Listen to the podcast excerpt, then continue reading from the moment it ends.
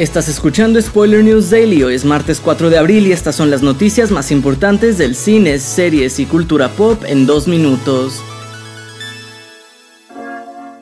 Empezamos con una noticia vaya que interesante y es que un nuevo reporte indica que Warner Brothers se encuentra a punto de cerrar un trato con la misma J.K. Rowling, creadora de la saga literaria de Harry Potter, para obtener los derechos de los libros con el objetivo de adaptarlos en una nueva serie para HBO Max.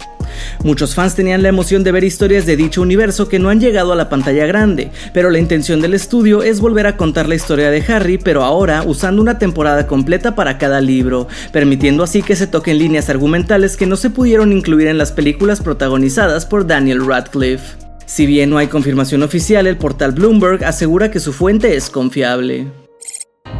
En otras noticias, ahora que House of the Dragon ha revivido la emoción del público por las aventuras de Westeros, HBO sigue trabajando en el desarrollo de nuevas series centradas en el universo de Game of Thrones. Y esta vez ha trascendido un fuerte rumor sobre la posibilidad de que el siguiente spin-off de la franquicia nos presente a Aegon el Conquistador, quien es conocido por ser el primer rey de los Siete Reinos. La historia nos hablaría de cómo Aegon y sus esposas, Visenya y Rhaenys, utilizaron su ejército y sus dragones para conquistar Westeros, fundando así el Trono de Hierro. Y como detalle extra, los fans piden a Henry Cavill como protagonista.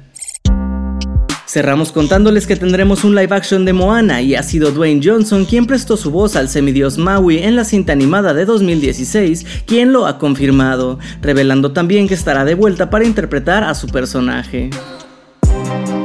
Esto ha sido todo por hoy. Recuerda seguir este podcast donde sea que lo estés escuchando para enterarte de cada nuevo episodio. Yo soy Andrés Addiction y Spoiler News Daily es una producción de Spoiler Time y Posta. Hasta mañana.